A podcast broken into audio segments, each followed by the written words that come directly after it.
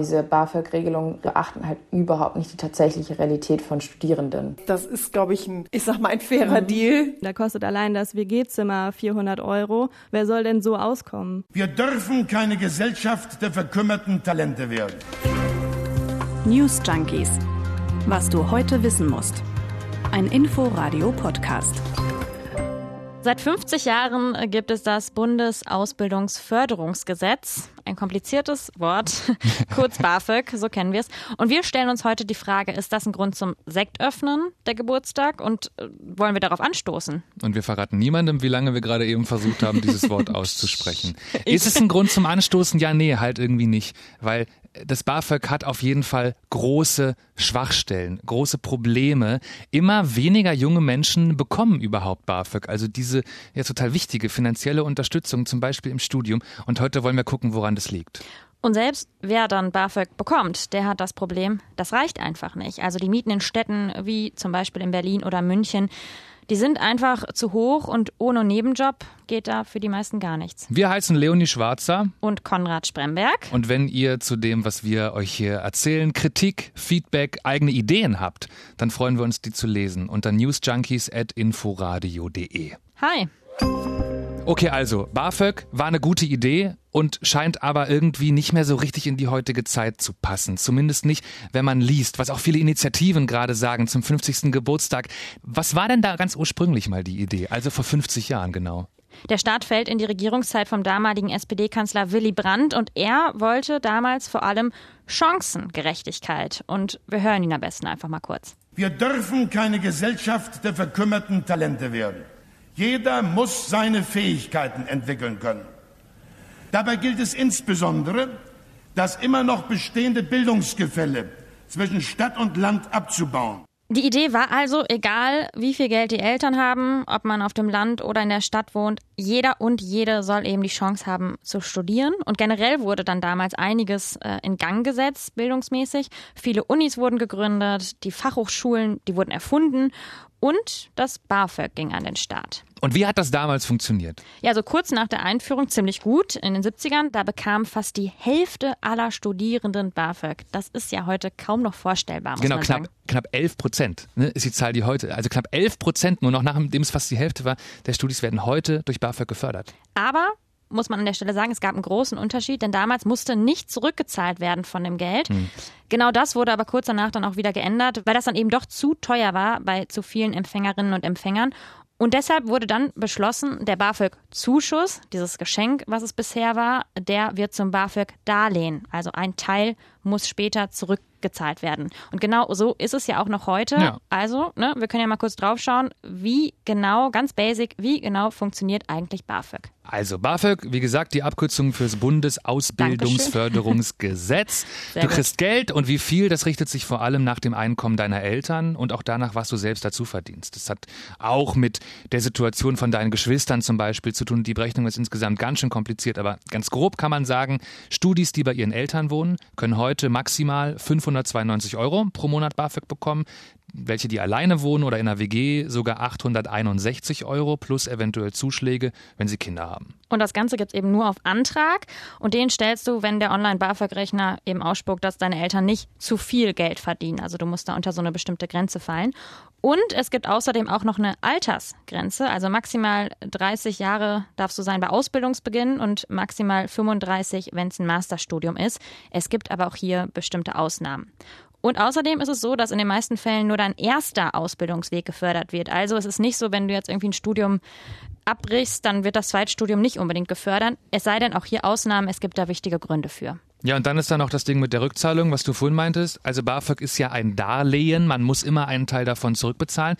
Damit fängst du in der Regel fünf Jahre nach deinem Abschluss an. Vorausgesetzt, du hast dann genug Geld. Es muss auch über die Jahre dann niemand mehr als gute 10.000 Euro zurückzahlen. Das ist die Grenze. Das heißt, bei Leuten, die richtig viel Förderung abbekommen haben, die kriegen zum Teil 30.000 Euro wirklich quasi geschenkt. Genau, und eine Besonderheit ist dann noch das BAföG für Schüler und Schülerinnen. Die fallen ja oft so ein bisschen runter bei der Diskussion. Also es gibt die Förderung nicht nur für Studis, sondern eben auch schon während der Schulzeit. Und da ist wie damals alles geschenkt. Also das ist ja ein wirklicher Zuschuss und äh, die Schüler und Schülerinnen, die müssen davon später nicht zurückzahlen. Das, liebe Leute, ist das BAföG. Ganz kurz zusammengefasst. Es ist wirklich ein riesig kompliziertes mhm. Regelwerk. So, diese Menschen, die wir da gerade jetzt skizziert haben, können theoretisch alle BAföG bekommen. Nur werden anteilig immer weniger Leute tatsächlich BAföG-Empfänger und Empfängerinnen. Genau, ich habe es eben noch gesagt, während 1972 eben noch fast die Hälfte der Studierenden BAföG bekommen haben, waren es zuletzt gerade mal 11 Prozent also deutlich weniger. Aber woran liegt das? Das ist ja eigentlich die ganz große Frage. Und die ist ganz schön schwer zu beantworten. Also es geht schon mal damit los, dass ungefähr die Hälfte von denen, die theoretisch Anspruch hätten, gar keinen Antrag stellen. Ein Grund dafür ist ziemlich sicher der Faktor, über den wir gerade gesprochen haben, dass du einen Teil vom BAföG eben später zurückzahlen musst. Das bedeutet Schulden. Und der Präsident vom Deutschen Studentenwerk, der glaubt, das ist vor allem für Leute eine harte Vorstellung, die eh schon Geldsorgen haben. Professor Postlab ist das. Für die ist natürlich die Vorstellung, 10.000 Euro Kredit am Anfang seines Berufslebens zu haben, das ist einfach eine Barriere, das ist so. Ja. Eine gefühlte Barriere auf jeden Fall. Aber ist diese Rückzahlung dann später wirklich ein Problem? Eine, die sagt, nee, eigentlich nicht, ist Birte Eie vom Studierendenwerk Hamburg. Da ist sie die Leiterin vom Beratungszentrum für die Studienfinanzierung. Ich selbst habe BAföG bekommen und kann Ihnen aus eigener Erfahrung sagen, dass in dem Moment, wo man BAföG zurückzahlen muss, man das auch kann. Weil wenn man es nicht zurückzahlen kann, weil man vielleicht gerade Kinder bekommen hat oder äh, gerade nicht so viel verdient, dann kann man die Rückzahlung auch aufschieben. Also deshalb lohnt sich BAföG in jedem Fall. Denn das ist ganz wichtig zu wissen. Wer wenig Geld hat, der zahlt auch dann nur kleine Raten zurück. Und wenn du dir zwar Mühe gibst, aber nach 20 Jahren immer noch nicht alles zurückgezahlt hast, dann bekommst du halt die kompletten restlichen Schulden auch erlassen. Also, diese Rückzahlungen sind ein möglicher Grund, aber du hast eben schon gesagt, Konrad, es, man kann es nicht auf einen Grund zurückführen. Viele kritisieren auch die komplizierte Antragstellung ähm, und sagen, das wäre online doch viel einfacher, denn es ist immer noch so, dass die meisten Studierenden nach wie vor alles per Post einreichen müssen. Und das ist natürlich auch eine Hürde. Oder auch weiterer Kritikpunkt sind die Elternfreibeträge. Und das ist der Betrag, den deine Eltern verdienen dürfen, ohne dass dein BAföG sinkt. Und da sagen eben viele, der ist zu niedrig angesetzt. Genau, wir haben ja vorhin schon gesagt, also wie viel deine Eltern verdienen, ist total wichtig dafür, ob und wie viel BAföG du überhaupt kriegst. Und dann geht es vielen so wie Rebecca, einer guten Freundin von mir, mit der ich mal über das BAföG geredet habe. Als ich angefangen habe zu studieren, hatte ich keinen Anspruch auf BAföG weil meine Eltern quasi zu viel verdienen, als dass ich Anspruch hätte auf BAföG, aber zu wenig, als dass sie mir jetzt irgendwie komplett mein ganzes Studium finanzieren hätten können. Das ist total der klassische Fall. Und noch krasserer ist aber der von Pascal. Dessen Eltern verdienen auch ein bisschen zu viel für BAföG-Anspruch, sind aber getrennt und wollten ihm gar kein Geld schicken, weil sie gesagt haben, sie brauchen das alles selber. Er hat dann klagen müssen, konnte sich immerhin 315 Euro Unterhalt erstreiten, aber das natürlich A ein Witz und B, als Bonus hat er jetzt fast keinen Kontakt mehr zu seinen Eltern. Es war aber nötig halt, sagt er, weil er sonst nicht hätte überleben können. Arbeiten gehen musste er natürlich trotzdem weiter, weil die Kohle immer noch nicht gereicht hat. Und damit ist aus Sicht vom Studenten Pascal Winter total klar, gleiche Bildungschancen in Deutschland haben wir nicht ansatzweise. Letzten Endes äh, ist es auch eine Form der Ungleichbehandlung. Menschen, die einfach weniger Geld haben, äh, müssen dann arbeiten gehen und ihr, ihr Studium in Mittelleidenschaft ziehen. Das passiert immer und somit haben sie halt einfach auch nicht die gleichen Chancen wie jemand, äh, wo die Familie halt wirklich reich ist. Ja, und selbst wenn du dann aber es geschafft hast und du bekommst BAföG, dann reicht es eben oft trotzdem nicht. Der BAföG-Höchstsatz liegt momentan bei 861 Euro. Das reicht in einer Stadt wie Frankfurt einfach nicht zum Leben. Da kostet allein das WG-Zimmer 400 Euro. Dann muss ich noch den Semesterbeitrag zahlen. Der kostet 300 Euro. Dann muss ich noch irgendwie Lebensmittel zahlen. Dann muss ich noch meine Krankenkasse zahlen. Wer soll denn so auskommen? Das ist Carlotta Kühnemann von einem Dachverband der Studierendenvertretung. Und das kennen natürlich auch alle, äh, die in Berlin oder München studieren, äh, mit den teuren Mieten, dass es einfach ja krass ins Geld geht. Ja, das ist nicht nur in Frankfurt am Main, dass du Nein. für 325 Euro noch kein WG-Zimmer bekommst, weil 325 Euro, das ist die Wohnpauschale, die in dem höchsten BAföG-Satz drinne sind. Bezahl davon mal ein WG-Zimmer auch hier in Berlin. Ja, nicht möglich. So, jetzt müssen wir kurz durchatmen. Wir haben, wir haben gerade viel darüber gesprochen, dass offensichtlich einiges nicht so richtig gut läuft beim BAföG. Aber was sagt denn die aktuelle Bildungsministerin dazu? Das ist ja eigentlich so ihr Ding. Ja, voll. Das Bildungsministerium, da sitzen die Leute, die am BAföG schrauben, da regelmäßig Sachen dran verändern, sich auch neue Regeln ausdenken. Und Anja Karliczek, die Bildungsministerin, ist eigentlich ziemlich happy, sagt sie, auch mit dem, was sie an BAföG-Reform so gemacht hat die letzten Jahre. Wir haben ja in dieser Legislaturperiode eine dreistufige BAföG-Reform gemacht, so dass wir gesagt haben, wir kommen dann in der dritten Stufe bei Vollförderung auf 861 Euro plus Kindergeld. Also das ist, denke ich, schon etwas, das ist, glaube ich, ein ich sag mal, ein fairer mhm. Deal für mhm. die, die wirklich das mhm. BAföG brauchen, die von zu Hause nicht unterstützt werden können. Und ein paar Ideen hat Anja Karliczek aber auch noch. Sie will ein paar Sachen verändern, in Zukunft zum Beispiel die Altersgrenze anheben für BAföG, damit auch Menschen, die erst noch später ein Studium beginnen, noch äh, unterstützt werden können. Was sie aber auch ziemlich eindeutig gesagt hat, ist, die Regelsätze, also die konkrete Kohle, die drinsteckt im BAföG, zu erhöhen. Darauf hat sie eigentlich keinen Bock im Moment. Ja, und was ihre Ideen angeht, da sagen eben viele, das reicht nicht. Und alles, was sie so an Reform angestoßen hat, das ist zu spät. Und eine Idee, die eben darüber hinausgeht, über das BAföG, ist die generelle Grundförderung. Das ist aber jetzt keine Idee von Anja Karliczek. Nein, das ist keine Idee von Anja Karliczek. Das sagen andere. Äh, aber erstmal, was die Grundförderung überhaupt ist, die ist sozusagen ganz unabhängig von dem, was die Eltern verdienen. Also es ist ganz egal, was deine Eltern beruflich machen, das mhm. bekommt erstmal jeder. Und weil du gerade gefragt hast, zum Beispiel fordert das der Deutsche Gewerkschaftsbund. Demnach sollen Schüler und Studierende 257 Euro im Monat bekommen und dazu kommt dann noch ein Betrag, der sich eben nach dem individuellen Bedarf richtet. Und was ähnliches fordern auch die Grünen, auch eine Grundsicherung für Studierende und Auszubildende.